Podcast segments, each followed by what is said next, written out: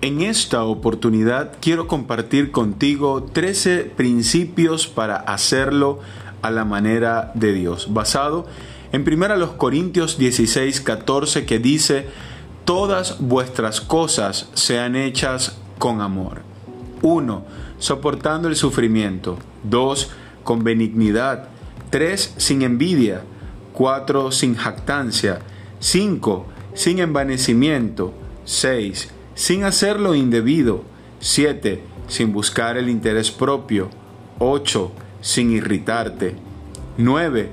Sin rencores. 10. Con rectitud. 11. Con verdad. 12. Con paciencia.